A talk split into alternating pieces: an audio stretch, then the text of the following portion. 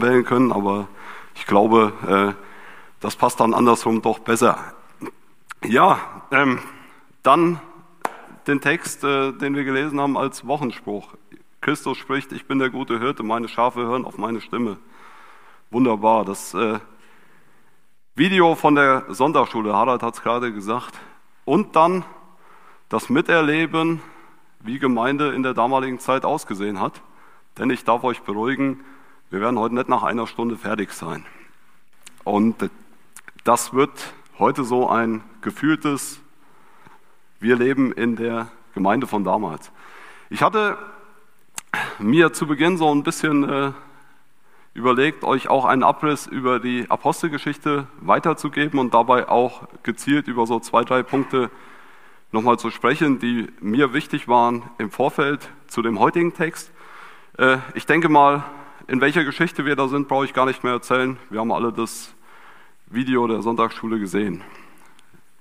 Aber ich will sagen, und das werden wir bestimmt auch an der einen oder anderen Stelle nochmal hören, den Text, den der Hansi vor einiger Zeit mit uns betrachtet hätte, dort lesen wir über, ich nenne es mal mit meinen Worten, phänomenale Zahlen an Leuten, die sich zum Herrn bekehren, die auf einmal zur Gemeinde dazugehören. Wir lesen über 3000, über 5000, also immer in unterschiedlichem Zusammenhang. Mal bekehren sich 3000, mal gehören 5000 dazu, aber wenn man das mal so sich überlegt, was da passiert, das ist schon Wahnsinn.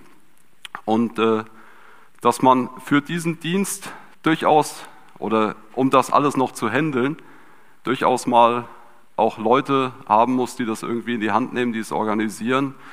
Und da geht es unter anderem um ein Essen verteilen, aber auch um viele andere Dinge, die in einer Gemeinde so anfallen. Ich glaube, wir könnten die Ältesten fragen, die Aufgaben nehmen dort nicht äh, ab, sondern sie werden eher mehr. Und um genau das zu tun, werden in der damaligen Zeit Leute erwählt, nämlich an der Zahl sieben. Und einer davon, mit dem wollen wir uns heute sehr intensiv beschäftigen, und das ist Stephanus. Stephanus, da möchte ich gerne nochmal den Vers 5 lesen. Und, das, und die Rede gefiel der ganzen Menge gut, und sie wählten Stephanus, einen Mann voll Glaubens und Heiligem Geist. All die anderen werden dann noch danach aufgezählt, aber bei Stephanus stehen genau diese zwei Sachen dabei. Stephanus ist also oder war ein besonderes Werkzeug im Heilsplan Gottes, so dass es durchaus menschlich gesehen verständlich oder nachvollziehbar ist, dass der ganze Hass und Neid, über den wir heute was hören, sich auf ihn konzentriert. Zumal sich nicht nur das Fußvolk, so will ich es mal bezeichnen, der apostolischen Lehre zuwandt, sondern auch ein Großteil der Priester zum Glauben gekommen war. Wir lesen in Vers 7, und das Wort Gottes breitete sich aus und die Zahl der Jünger wurde sehr groß. Auch hier nochmal sehr groß. Also hier sind keine Tausender genannt, aber das sehr groß. Es wurden auch viele Priester dem Glauben gehorsam. Jochen hat in seiner Osterpredigt ja auch schon aufgezeigt, dass sich auch der, die Priester nicht unbedingt immer einig waren. Ähm, es waren nicht alle gegen Jesus verbündet. Dieser Umstand muss für die Obersten damals eine ganz besondere Belastung gewesen sein, dass sich selbst einige aus ihrem Kreis bekehrten. So durfte das nicht weitergehen. Dem muss man ein Ende setzen, bevor ihre Autorität komplett dahin war. Und genau mit dieser Reaktion wollen wir uns heute beschäftigen. Ich habe im Vorfeld einige Brüder eingeladen, sich zu beteiligen, sich mit dem Text zu beschäftigen und heute sich hier am Wort zu beteiligen. Des Weiteren habe ich auch den einen oder anderen angeschrieben, den ihr hier vorne vielleicht noch nie gesehen habt, vielleicht auch nie sehen werdet, wo ich aber gesagt habe, das sind für mich geschätzte Brüder, mit denen ich mich gerne mal über die Bibel austausche und mit denen ich gerne mal über die Bibel auch spreche. Und habe sie gebeten, sich den Text mal durchzulesen und mir ein Feedback zu geben zu dem, was sie da beschäftigt. Und ich kann euch sagen, ich habe das ein oder andere Feedback bekommen und das freut mich. Das freut mich nämlich, dass sich wir, dass wir uns als Gemeinde mit einem Text beschäftigen und diesen betrachten. Das heißt, Es geht heute nicht nur um das, was Gott mir in den Mund gelegt hat, sondern auch um das, was Gott anderen in den Mund gelegt hat. Und ich möchte gerne zu Beginn noch ganz kurz für die Predigt beten. Himmlischer Vater, ich bitte dich darum, dass du heute das Reden segnest, dass du es segnest, dass du ja zu deiner Macht und zu deiner Herrlichkeit kommst. Vater, segne du das Reden und segne du das Hören. Mach du uns bereit für das, was du uns als Gemeinde heute zu sagen hast, was du jedem Einzelnen zu sagen hast. Amen. Ich habe es per Mail angekündigt. Ich würde jetzt gerne erstmal die Kanzel räumen und dann nachher wieder übernehmen und äh, darf bitten, dass ihr euch gerne beteiligt, dass ihr Sachen sagt, die euch wichtig waren. Ich probiere nachher irgendwie die Klammer drumherum zu kriegen. Und ähm, ja, wenn sich jemand via Zoom zuschalten will, auch das ist keine, kein Problem. Die Technik würde uns dann das Bild hier an die Leinwand werfen, falls ihr die Kamera anhabt. Jetzt bin ich gespannt auf euren Input.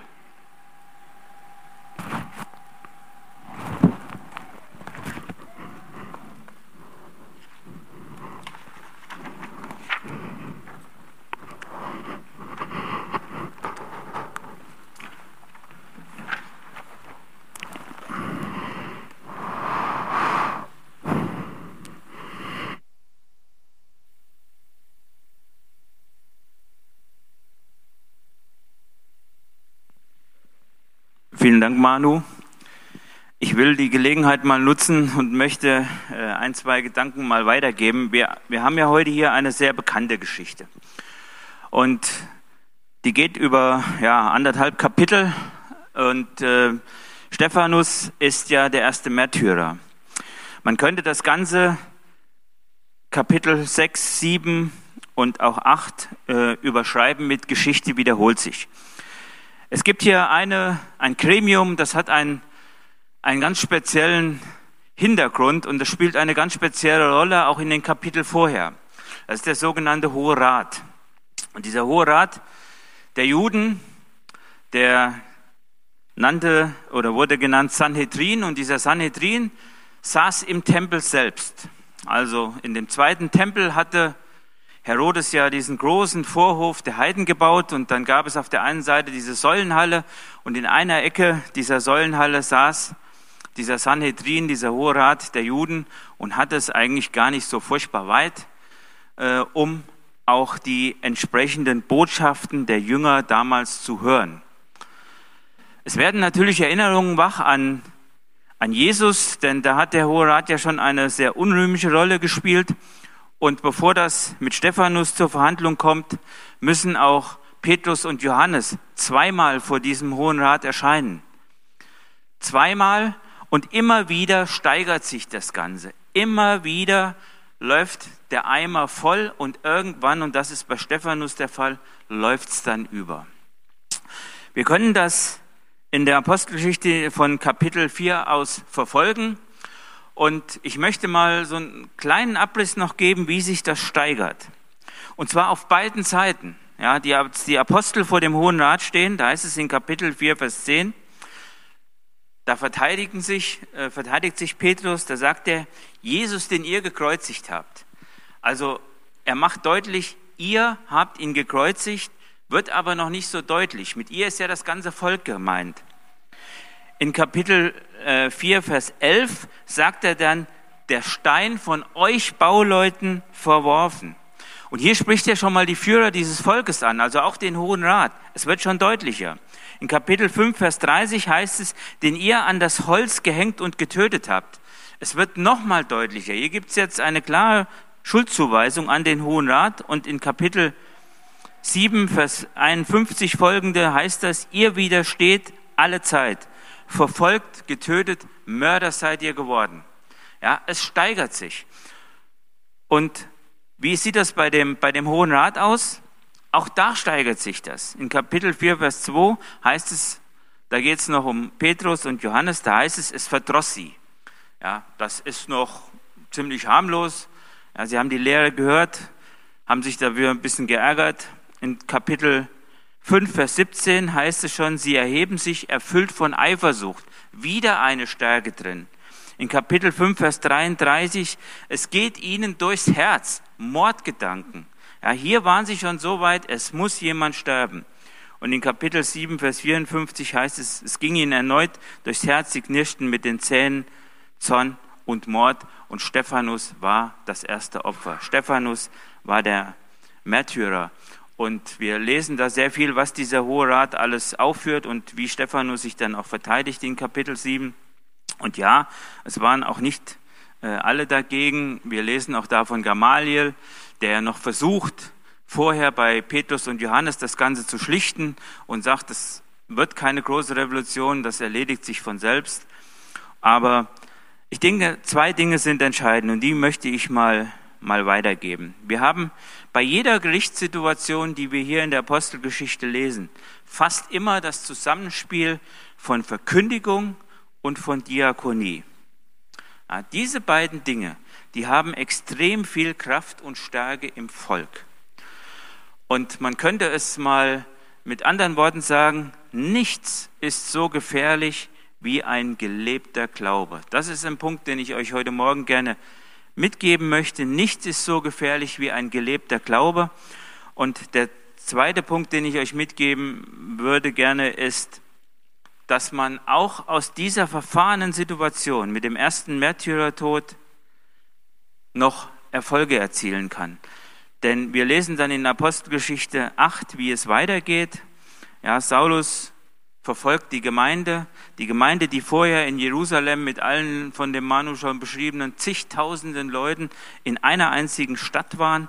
Diese Gemeinde geht jetzt in die Verfolgung und wird zerstreut und dadurch gibt es die ersten Missionare und dadurch kommt das Wort Gottes in die ganze Welt.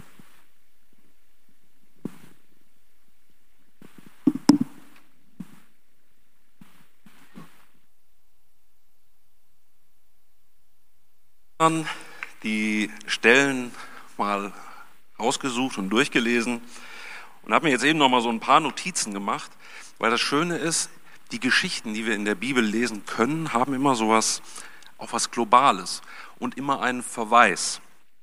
Wenn wir von Stephanus lesen, erfüllt mit dem Heiligen Geist, besonders begnadet, Kraft für Wunder und Zeichen. Das ist so das Intro, wie Stephanus ähm, beschrieben wird. Und das ist schon mal sehr interessant, ist erfüllt mit dem Heiligen Geist. Es wird dort explizit darauf verwiesen, dieser Mann, den ich euch da schicke, der ist erfüllt mit dem Heiligen Geist und er hat die Kraft für Wunder. Und dann wird er angegriffen von diesen Freigelassenen äh, und er wird der Lüge bezichtigt und der Lästerung und sie fordern zum Hohen Rat mit ihm. Und genau das kennen wir ja aus den Evangelien, denn das haben ja damals die Leute auch mit Jesus gemacht, zum Hohen Rat mit ihm. Er muss verurteilt werden. Und dann muss er sich stellen. Und ich finde immer, wir sind aktuell in einer Zeit, wo wir ganz oft auch mit Dingen konfrontiert werden, wo wir ähm, auch ins schlechte Licht gerückt werden, wo man gesagt, ja, der ist doch Christ, guck mal, wie der sich verhält. Ne? Und auf unsere Zeit betrachtet ist das eigentlich ein sehr ähnliches Bild. Wir müssen uns irgendwo verteidigen wie ein Stephanus das getan hat. Und Stephanus ähm, führt ja auch auf, was er tut. Also er fängt mit Abraham an, er fängt mit Mose an, denen Gott erschienen ist. Und auch dort haben wir wieder Ähnlichkeiten. Dieses, dieses Negative, was aufkommt, gibt es auch in Mose. Da können wir lesen, dass das Volk sich äh, dagegen wehrt, Hungersnöte, auch eine wachsende Gemeinde. Also dieser negative Touch geht von vorne bis hinten mit. Und Jesus steht bei ihm. Und das finde ich ganz interessant. Jesus steht zu Rechten Gottes. Sonst lesen wir ja ganz oft in der Bibel, er sitzt zu Rechten Gottes und hier steht er. Er ist bereit zu helfen, er ist bereit, Stephanus zu, Stephanus zu unterstützen. Und ich glaube, das ist bei uns auch so. Wir sind auch die, die Christen sind, erfüllt mit dem Heiligen Geist und Gott hat einen Auftrag mit uns. Gott hat uns mit dem Heiligen Geist erfüllt und auch wir sind besonders begnadet in den Dingen, die Gott mit uns vorhat. Vielleicht wissen wir das noch nicht, die einzelnen Punkte, aber Gott hat seinen Plan mit uns.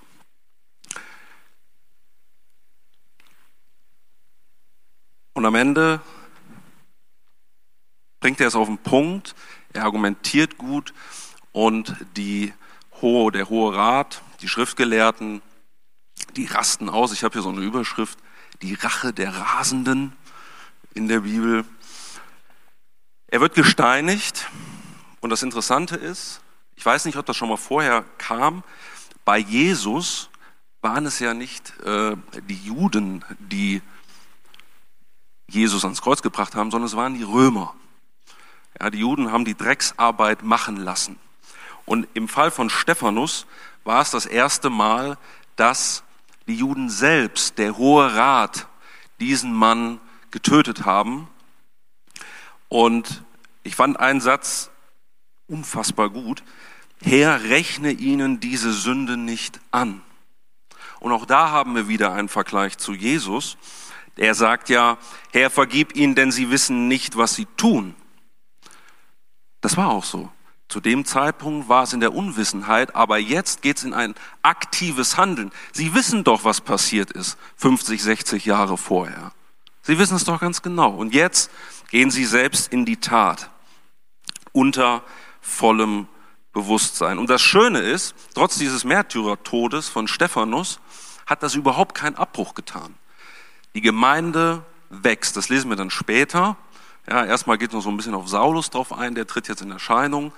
Aber die Gemeinde wächst und ich sag mal, die Botschaft, die ich so ein bisschen bringen möchte, auch wenn wir in manchen Situationen angegriffen werden, wenn wir uns verteidigen müssen, wenn wir auch äh, unter falschen Behauptungen angegriffen werden, wissen wir, der Herr ist bei uns. Er steht sogar und möchte uns unterstützen, wenn wir mit dem Heiligen Geist gemeinsam und auch dem Wort unserer Bibel gemeinsam standhalten.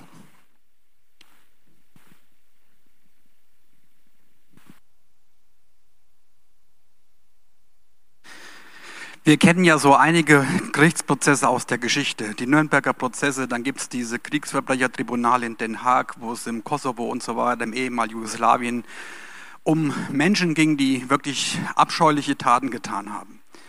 Und hier wird von einem Gerichtsprozess geredet, der ähnlich wie bei Jesus angezettelt wird durch falsche ja, Zeugen. Das lesen wir hier in diesem Text drin. Da geht es um falsche Zeugen, die etwas sagen, was gar nicht wahr ist.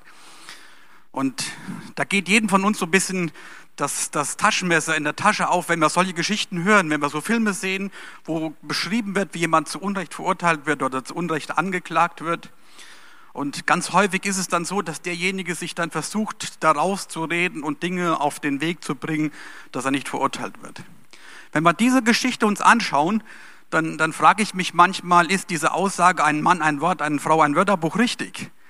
Der Stephanus macht über mehrere Kapitel redet er überhaupt nicht über das, was er gesagt, äh, gefragt worden ist, wo er, wo er drüber ja, verurteilt werden soll. Hast du das getan? Wenn wir uns das mal anschauen, ähm,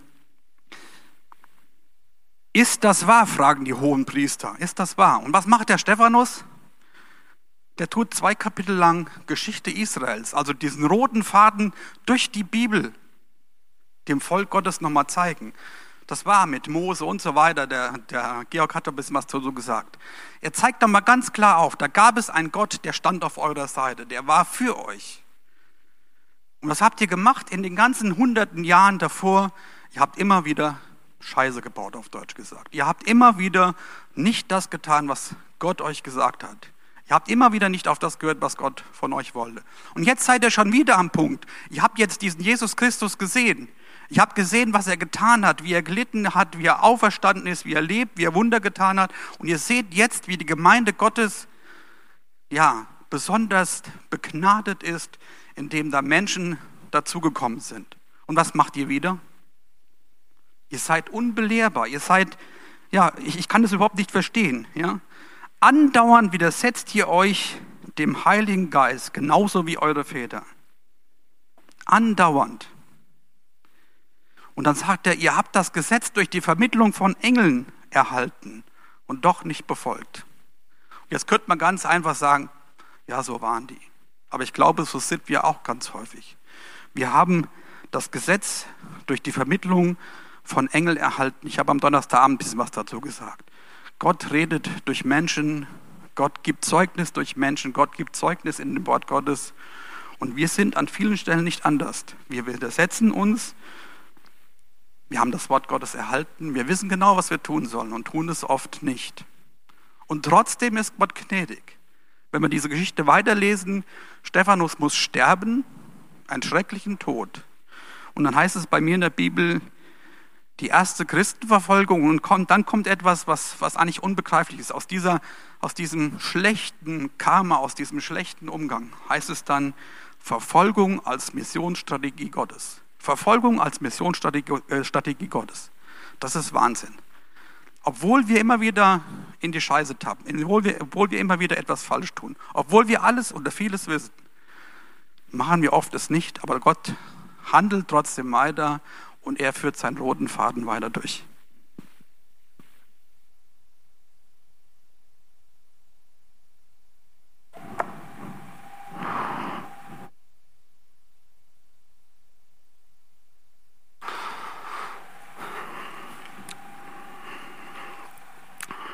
Vielen Dank für euren Input. Vielen Dank für das, was ihr da auch herausgefunden habt.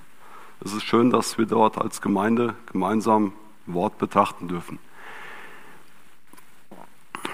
Wir kommen hier aus einer Zeit, von der wir eben gesprochen haben, und wir kommen jetzt in eine neue Zeit, in einen neuen Abschnitt. Und ähm, ich will das mal so zusammenfassen. Harald hat es heute Morgen gesagt, das ist ein sehr langer Text. Wir reden zu Beginn in Kapitel 6 so ein bisschen über die Anschuldigung und darüber, wie dann quasi Stephanus vor den Hohen Rat geführt wird. In Kapitel 7 kommt eine sehr lange Predigt, eine sehr lange Rede von Stephanus und in Kapitel 8, da geht es dann weiter, was passierte nach seinem Tod. Und all diese Verse, dieser gesamte Zusammenhang, den fand ich ultra spannend. Ich habe mich gefragt, warum kommt diese Geschichte hier rein? Hier steht, die entscheidenden 100 Bibeltexte und darin steht genau dieser Text. Ähm, lasst mich ein bisschen mit euch auf Gedanken eingehen, die mir gekommen sind. Ich lese dazu immer mal wieder ein paar Verse und sage euch Punkte, die mir da wichtig geworden sind. In Apostelgeschichte 6, die Verse 8 und 9, Georg hat es eben bezeichnet, das Intro. Stephanus aber voller Gnade und Kraft tat Wunder und große Zeichen unter dem Volk. Da standen einige auf von den Synagogen der Libertiner und der Kyrenäer und der Alexandriner und einige von denen aus Kilikien und der Provinz Asia und stritten mit Stephanus. Im Vorfeld zu dem Text gingen überwiegend die Priester und die Sadduzäer gegen die Apostel vor. Nun kommen die Pharisäer dazu, die gegen Stephanus hetzen. Es ist durchaus denkbar, dass unter diesen Personen schon ein gewisser Saulus aus Taurus ist, der dann anschließend bei der Steinigung von Stephanus mit Namen genannt wird. Stephanus ist also das Bindeglied zwischen Petrus, der ihn in sein Amt einführt, und Paulus, äh, also ich probiere es zu betonen, Saulus und Paulus, der quasi mitverantwortlich für sein Ende ist. Ausgerechnet der Paulus, der nachher zum größten Missionar wird. Das ist wahrlich Gnade. Am Anfang der Apostelgeschichte geht es noch sehr um Petrus, um die Apostel. Dies wechselt mit diesem Geschehnis. Der hat es heute Morgen als zweite Generation bezeichnet. In unserem Text hier können wir lesen, dass es zu einem Zusammenschluss scheinbar verfeindeter Gruppen kommt. Die Sadduzäer und Pharisäer auf der einen und die Pharisäer und die Schriftgelehrten auf der anderen Seite. Sie waren sich in vielen Ansichten nicht immer einig, aber im Kampf gegen Jesus und seine Gefolgsleute, da zieht man am selben Strang. Das ist eine Sache, die bis heute so ist. Gruppierungen, die sich an und für sich spinnefeind sind, aber wenn es gegen Jesus und seine Wahrheiten geht, dann vereint man sich. Alle diese Gemeinschaften kommen aus der Sünde heraus, und daher haben sie dann doch eine Gemeinsamkeit. Ich möchte hier gar keine Aufzählung über heutige Gruppierungen oder so machen. Das darf jeder von euch selbst machen, da darf jeder selbst nachdenken. Wer vereint sich gegen Jesus? Wer vereint sich gegen uns als Christen? Wer vereint sich gegen uns als FEG Steinbach? Oder, jetzt stelle ich mal eine provokante Frage, gehören wir vielleicht schon zu denen, die sich vereinen? Mir ist hier im Text aufgefallen, und äh, das haben meine Vorredner ja auch betont, es gibt gar nichts, was die Juden dem Stephanus gegenübersetzen können. In Vers 10 lesen wir, doch sie vermochten nicht zu widerstehen der Weisheit und dem Geist, in dem er redete. Stephanus ist voll vom Heiligen Geist und voll des Glaubens und voller Weisheit. Dies war ja auch genau das eine Kriterium, warum er ausgewählt wurde. Erinnert euch an den Vers zurück, den ich in der Einführung gelesen habe. Durch dieses Ausgefülltsein war er treu. Ja, er war treu, treu sogar bis in den Tod. Und genau das ist es, was auch für uns zählt ob wir begabt sind oder nicht. Unsere Treue, die zählt. Ich habe dazu einen interessanten Text gefunden in 1. Korinther 4, die Verse 1 und 2. Dafür haltet uns, dafür halte uns jeder Mann für Diener Christi und Haushalter über Gottes Geheimnisse. Nun fordert man nicht mehr von den Haushaltern, als dass sie für treu befunden werden. Das ist unsere Aufgabe. Und mit Stephanus haben wir ein sehr großes Zeugnis, wie man dies lebt. Da die Widersacher Stephanus nicht mit Fakten entgegentreten können, müssen Lügen her. Eine Strategie, die man schon bei Jesus angewendet wird. Auch das haben wir eben schon mal gehört.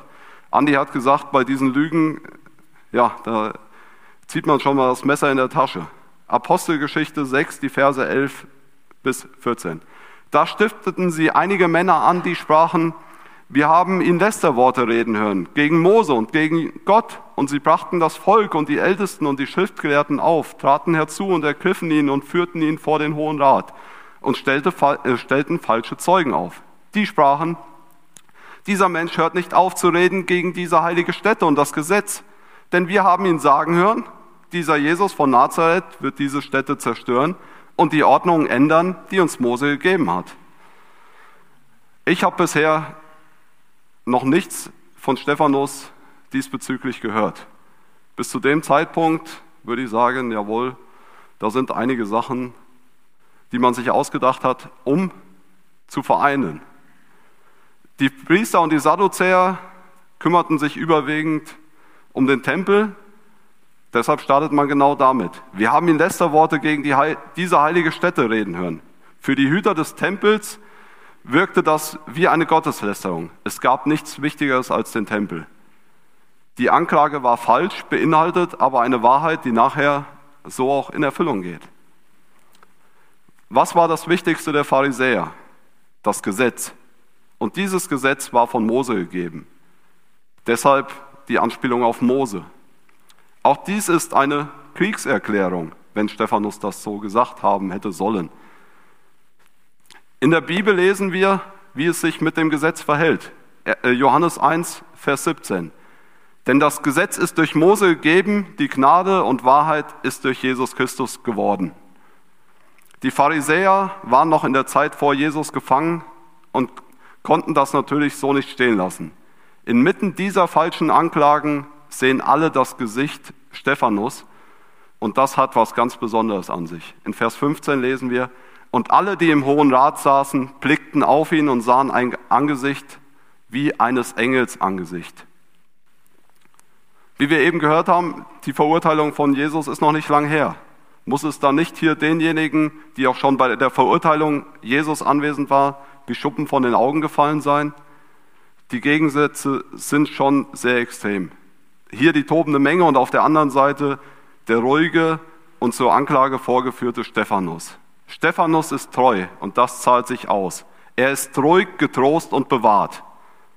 Über den Begriff bewahrt könnte man stolpern. Wovor bitteschön ist er bewahrt? Die Geschichte endet doch mit seinem grausamen Tod. Es geht nicht darum, dass wir von dem Hass und den Angriffen dieser Welt bewahrt werden, sondern, wie beten wir im Vater unser, bewahre uns vor dem Bösen. Und das ist eine Stelle, die mir persönlich nochmal auch hier ganz wichtig geworden ist. Ähm, es geht nicht darum, dass wir vielleicht nicht den Hass, den Neid, die Anfeindung, äh, ja, dass wir davor verschont bleiben, sondern davor, dass wir uns, warum auch immer, dann auf die andere Seite stellen, um genau das nicht zu erleben. In Johannes 17, Vers 15 lesen wir, ich bitte nicht, dass du sie aus der Welt nimmst, sondern dass du sie bewahrst vor dem Bösen. Stephanus könnte hier ganz schnell seinem Glauben absagen und würde dadurch wahrscheinlich sein irdisches Leben gewinnen. Er handelt anders, weil er bewahrt ist und in der Wahrheit seines Glaubens bleibt. Was ein Zeugnis für uns. Stephanus leuchtet nicht nur wie ein Engel, er verhält sich auch so. Er bleibt in der Liebe und der Wahrheit. Die Wahrheit benennt die Sünde klar beim Namen und wünscht dennoch dem Widersacher nichts Schlechtes. Aus uns selbst heraus werden wir das nicht schaffen und deshalb braucht es die Bitte um Bewahrung, dass uns der Herr Kraft dazu schenkt. Stephanus bekommt genau diese Kraft dazu und kann daher die Rede halten, die sich im Kapitel 7 dann anschließt. Wenn ihr mal die Heilsgeschichte kompakt lesen wollt und das in zehn Minuten, lest euch das Kapitel mal durch. Der Andi hat es eben als den roten Faden bezeichnet. Stephanus hält mit keiner Weisheit der Bibel hinterm Berg. Er hält eine Predigt, in der er aufzeigt, dass er sich tiefgreifend mit Gottes Wort beschäftigt hat, dass er seine Herkunft kennt. Er wählt nicht die lebensrettende Ausfahrt, so habe ich es mal bezeichnet. Für ihn ist klar, das Wort Jesus hat Bestand. Wer sein Leben retten will, der wird es verlieren. Wer sein Leben aber um meines Willens verliert, der wird es gewinnen. Und genau in dieser Gewissheit kann Stephanus genauso reagieren, wie er es tut. In Apostelgeschichte 7, Vers 1, da fragt der hohe Priester, ist das so? Die Frage ist natürlich nur rhetorisch. Das Urteil ist längst beschlossen. Meine Frage ist, wer wird wohl dieser hohe Priester gewesen sein? Sehr wahrscheinlich Kaiphas. Haben wir den Namen nicht vor kurzem in der Ostergeschichte schon mal vernommen? In meiner Bibel habe ich als Anmerkung gefunden, dass er sein Amt bis 36 nach Christus innehatte. Generell holen die Ereignisse die Anwesenden also wieder ein. Auch das haben wir eben schon mal gehört. Meine Frage dabei ist, war das vielleicht ihre zweite Chance? Wurden sie zur Umkehr und Buße geführt, den Messias doch noch anzunehmen? Wie wir im Vorfeld gehört haben, gab es damals Priester, die genau diese Chance ergriffen haben, die diese Umkehr für sich gesehen haben. Stephanus, der macht das hier rhetorisch klasse. Der führt seinen Zuhörern schonungslos ihre Sünden vor Augen. Er schildert einzig und allein Wahrheiten des Evangeliums. Wer von diesen Wahrheiten ergriffen ist, der gelangt zur Sündenerkenntnis. Ohne mit den Wimpern zu zucken, beschuldigt Stephanus die Zuhörer der Sünde gegen den Heiligen Geist und denselben Verfehlungen, wie einst die Vorfahren sie begangen haben. Andi hat es eben gelesen und äh, ich lese es nochmal nach der Lutherbibel. Ihr Halsstarrigen und Unbeschnittenen an Herz und Ohren, ihr widerstrebt allzeit dem Heiligen Geist, wie eure Väter, so auch ihr. Ich möchte ein paar ähm, Punkte aus dem Kapitel 7 aufgreifen. Wie gesagt, lest euch das mal in Ruhe durch. Das Heilsgeschichte kompakt. Stephanus war ja unter anderem angeklagt worden, über Mose gelästert zu haben. In seiner Rede spricht er voller Ehrfurcht von Mose und zeigt auf, dass nicht er, sondern seine Zuhörer Mose gelästert haben, da sie Jesus verleumden, obwohl doch Mose selbst vorausblickend von Jesus gesprochen hat. Apostelgeschichte 7, Vers 37. Dies ist der Mose, der zu den Israeliten gesagt hat, nachzulesen in 5. Mose 18, Vers 15, einen Propheten wie mich wird euch der Herr, euer Gott, erwecken aus euren Brüdern. Das ist eine Anspielung auf Jesus. Jesus äh, dieser Text weist auf Jesus hin. Und das ist das, worauf das Volk hören soll. Die Oberen haben unseren Herrn Jesus aber abgelehnt und tun es genau in dieser Situation wieder. In seinen späteren Ausführungen geht Stephanus noch auf den Tempel ein. Er kehrt damit die Anklage um und bezichtigt die Priester und Sadduzäer der Gotteslästerung, da diese den Gott auf den Tempel reduziert haben. Gott wohnt im Tempel und nicht in den Herzen. Ist das nicht auch heute so? Gott lebt sonntags in der Gemeinde und hat keinen Platz in unseren Herzen. Das bedeutet, unbeschnitten zu sein an Herz und Ohren, so wie es in meiner Übersetzung steht. Und nur nach außen scheinbar zu glänzen. Stephanus ist angeklagt durch die Menschen, aber er ist gerecht vor Gott. In seinen Worten rechnete er klar ab. Hat er bisher alles ertragen und sich nicht menschlich zur Wehr gesetzt, zeigt er nur Wahrheiten auf. Er spricht Dinge klar an und das sorgt nicht dafür, dass der Zorn bei den Anklägern weicht. Sie unbeschnitten, nie im Leben, das waren doch die Heiden. Ich möchte nochmal den Vers 51 lesen und mit 52 ergänzen. Ihr Halsstarrigen und Unbeschnittenen an Herz und Ohren, ihr widerstrebt allzeit dem Heiligen Geist, wie eure Väter, so auch ihr. Welchen der Propheten haben eure Väter nicht verfolgt und sie haben getötet, die zuvor verkünden, das Kommen des Gerechten, dessen Verräter und Mörder ihr nun geworden seid. All diese Worte erinnern mich und äh, ich denke, das wird euch auch so gehen, sehr stark an die Weherufe Jesus, die er in Matthäus 23 sagt. Ich habe nur mal exemplarisch den Vers 13 bis 15 mitgebracht. Wehe euch Schriftgelehrten und Pharisäer, ihr Heuchler, die ihr das Himmelreich zuschließt vor den Menschen. Ihr geht nicht hinein und die hinein wollen, lasst ihr nicht hineingehen. Wehe euch Schriftgelehrten und Pharisäer, ihr Heuchler, die ihr Land und Meer durchzieht, damit ihr einen Proselyten gewinnt und wenn's, wenn er es geworden ist, macht ihr aus ihm ein Kind der Hölle, doppelt so schlimm wie ihr. Das sind harte Worte. Wenn wir uns angucken, wie es in der Geschichte weitergeht, die Herzen der Anwesenden, der Ankläger von Stephanus, die waren verstockt, so dass sie nur eine Reaktion zeigen konnten.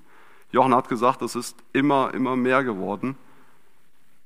Und jetzt hier, Vers 54, als sie das hörten, ging ihnen durchs Herz und sie knirschten mit den Zähnen über ihn. Eigentlich hätte man es als Priester doch besser wissen müssen. Wieder besseren Wissens handeln sie aber anders.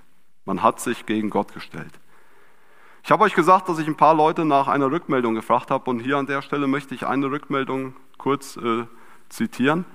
Äh, es gab jemand, der gesagt hat, das erinnert mich sehr an die Zeit der Richter, wo das immer wieder sich wiederkehrt und die Richter kommen, Menschen fallen ab, Richter müssen wiederkommen. Also es ist ein wiederkehrender Prozess, der auch hier ist.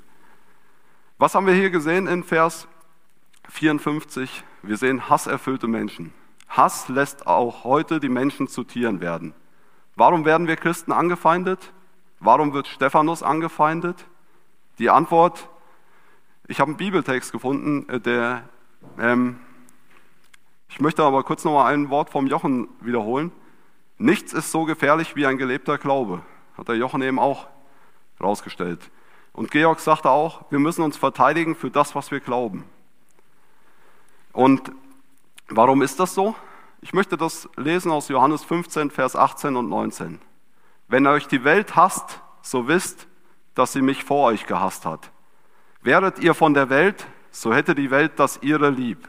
Weil ihr aber nicht von der Welt seid, sondern ich euch aus der Welt erwählt habe, darum hasst euch die Welt.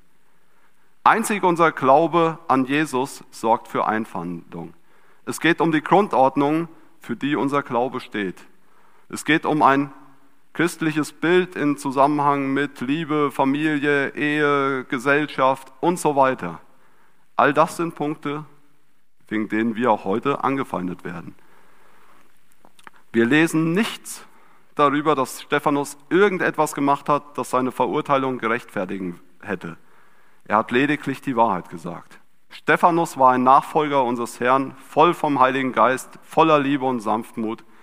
Er kann auch im Angesicht des Todes, geistesgewirkt, nicht anders, als über das Zeugnis zu reden, was er aus tiefstem Herzen glaubt.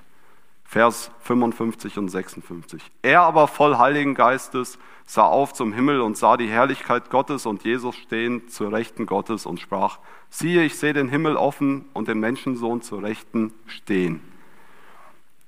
Stephanus hat gar keinen Blick für das Irdische, für diese Schreckenskulisse, die da auf ihn zuläuft. Gar kein Blick für all die Drohungen. Sein Blick geht nach oben zur Herrlichkeit Gottes und zu unserem Herrn Jesus. Zu dieser Stelle habe ich auch eine Rückmeldung erhalten, die ich gerne mit euch teilen möchte. Normalerweise steht ja geschrieben, dass der Herr sich zu Rechten Gottes setzte. Im Text sieht Stephanus den Herrn stehen. Er empfängt ihn mit offenen Armen. Sowas wünscht sich wohl jeder Gläubige. Und Georg hat es ja auch nochmal unterstrichen. Jesus ist bereit, uns zu unterstützen. In diesem ganzen Szenario wieder dieser krasse Gegensatz. Da die hasserfüllten Ankläger und hier Stephanus, der weiß, dass es für ihn schon sehr bald in die Ewigkeit geht. Dort die Gesetzeshüter, hier der Glaubende, dort die Unbarmherzigen, hier der Begnadete, dort die Religiösen, hier das Kind Gottes. Durch seine Aussage in Vers 56, der Menschensohn, bringt Stephanus meiner Meinung nach das Fass bei den Anklägern zum Überlaufen. Erinnert das diejenigen doch zurück an die Aussage, die Jesus selbst gesagt hat, dass er, der Menschensohn, ab sofort zur Rechten Gottes sitzt. Auf jeden Fall passt der Ausdruck Menschensohn überhaupt nicht in die Lehre. Dieser Ausdruck ist messianisch. Diese Reaktion auf all diese Ausführungen von Stephanus ist also nicht mehr aufzuhalten. Vers 57. Sie schrien aber laut und hielten sich ihre Ohren zu und stürmten einmündig auf ihn ein. Vielleicht war die tiefe Hoffnung der Ankläger, dass durch den Tod Jesu die Geschichte abgehakt ist. Dieses war dieser war immerhin schon ein paar Jahre her. Aber dann kommen die Apostel und Stephanus und lassen alles wieder aufleben. Jesus war und ist durch kein weltliches Gericht aufzuhalten. Er lebt. Stephanus macht keine Anstalten wegzulaufen. Er sucht keinen Ausweg. Er zweifelt nicht daran, dass er in Gottes Händen geborgen ist. Er hat nur eins im Blick. Er sieht das Licht in all dieser Dunkelheit. Er sieht das Leben im Angesicht seines irdischen Todes. Das ist die Bewahrung, von der wir am Anfang gehört haben sterben zu können in der Gewissheit, leben zu dürfen. Wir alle wissen nicht, wann unsere Stunde schlägt. Daher vertrauen wir genau wie Stephanus auf unseren Herrn und können dann dankbar in die Ewigkeit einziehen. Der Heilige Geist kann uns genau dieses Vertrauen schenken. Unser Text geht weiter und jetzt kommt der Teil, der nicht für die schwachen Nerven ist. Sie stießen ihn zur Stadt hinaus, ab Vers 58, und die Zeugen legten ihre Kleider ab zu den Füßen eines jungen Mannes, der hieß Saulus, und sie steinigten Stephanus. Der rief den Herrn an und sprach, Herr Jesus, nimm meinen Geist auf. Er fiel auf die Knie und schrie laut, Herr, rechne ihn die Sünde nicht an. Und als er das gesagt hatte, verschied er. Was für ein krasser Tod. Wenn man auch hier wieder hinguckt, sieht man wieder die Parallelen zu Jesus, dieses ruhige Hinnehmen von Stephanus, zeugt von seinem Glauben. Stephanus bittet um Vergebung für seine Mörder. Sein Herz ist erfüllt von Liebe. Das ist die Konsequenz seiner Geistesfülle. Stephanus treibt es in das Gebet und er betet, Herr Jesus, in deine Hände befehle ich meinen Geist. Sein Gebet zeigt auf, dass wir uns in Jesus an unseren himmlischen Vater wenden dürfen. Eine Rückmeldung, die ich dazu bekommen habe, auch hierzu dann noch als Gedanke, der mir zugespielt wurde. Diese Stelle finde ich schon besonders im Text, weil es ja sehr oft auch die Diskussion gibt, zu wem man beten darf. Hier betet Stephanus direkt zu unserem Herrn Jesus. Stephanus ist der erste Märtyrer der Gemeinde und soll nicht der letzte bleiben. Jesus hat während seiner Zeit auf der Erde seiner Gemeinde genau das verheißen, die Verfolgung die seinen Jüngern damals, aber auch uns heute trägt, gibt uns aber auch Möglichkeiten. Wir können Zeugnis sein. Wir können die Verfolgung als Missionsstrategie nehmen, so wie der Andi es eben bezeichnet hat. Die Steinigung ist ein Zeugnis für die Verherrlichung des Namen Jesus, in der vielen Menschen die Erlösung vor Augen geführt wird. Die Steinigung war ein Anstoß für die Erwählung Paulus und dadurch der Beginn der weltweiten Verkündigung. Denn ohne die Verfolgung, die sich an die ganzen Ereignisse hier anschließt, wären die Jünger vielleicht in Jerusalem geblieben. Der Jochen hat gesagt, äh, bisher hat sich das alles, die Tausender quasi in Jerusalem geballt. Und das entgegen dem Missionsbefehl, der kurz vorher ihnen zugesprochen wurde. Geht hinaus in alle Welt. In dem Kapitel 8 möchte ich äh, noch zwei Verse stellvertretend lesen. Saulus aber hatte Gefallen an seinem Tode. Er erhob sich aber, es erhoben sich aber an diesem Tage eine große Verfolgung über die Gemeinde in Jerusalem. Da zerstreuten sich alle übers Land, über Judäa und Somalien, nur die Apostel nicht. Und dann in Vers 4, die nun zerstreuten worden waren, zogen umher und predigten das Wort. Erfüllt sich dadurch nicht der Auftrag? Darum gehet nun zu allen Völkern der Erde und verkündigt ihnen meine Botschaft. Wir können später in der Apostelgeschichte, in Apostelgeschichte 11, Vers 19 und 20 genau das lesen, dass er sich dadurch erfüllt hat. Die aber zerstreut waren wegen der Verfolgung, die sich wegen Stephanus erhob, gingen bis nach Phönizien und Zypern und Antiochia und verkündigten das Wort niemanden als allein den Juden. Es waren aber einige unter ihnen, Männer aus Zypern und Kyren, die kamen nach Antiochia und redeten auch zu den Griechen und predigten das Evangelium vom Herrn Jesus. Das sind die Wege unseres Herrn. Persönliches Leid kann für die Ausbreitung seines des Evangeliums sorgen. Was auch immer Gottes Plan in unserem Leben ist. Jesus hat einen Plan für uns, hat Georg eben gesagt. Lasst uns genau für diese Bewahrung beten, ihm treu zu bleiben, fest in seiner Wahrheit zu sein. Wie schön, wenn auch wir am Ende unseres Lebens sagen können, Herr Jesus, in deine Arme lege ich meinen Geist. Und wenn Gott dann antwortet, mein Kind. Was für ein wunderbares Zeugnis für uns, können wir hier in der Bibel durch Stephanus erfahren. Lasst uns dafür froh und dankbar sein. Ich habe es zu Beginn gesagt, warum gehört genau diese Geschichte hier rein? Warum gehört sie zu den entscheidenden 100 Bibeltexten? Meine Antwort besteht aus drei Teilen dazu. Erstens, Stephanus bildet die Brücke zwischen Petrus und Paulus. Zweitens, Stephanus ist ein wahres Lebenszeugnis für uns, ein Vorbild. Er ist Jesus sehr ähnlich geworden. Und wenn wir da nochmal hingucken, die Namensbedeutung von Stephanus ist der Gekrönte. Und das ist doch wunderbar. Und ein drittes, die Steinigung sorgt für die Verbreitung des Evangeliums. Das sind wunderbare Worte, wunderbare äh, ja, Zeugnisse, die wir hier in unserem Wort, in, dem, in unserer Wortbetrachtung, so muss ich sagen, im Wort Gottes einfach auch heute für uns aufgreifen dürften. Dafür wollen wir froh und dankbar sein. Amen. Hallo, ich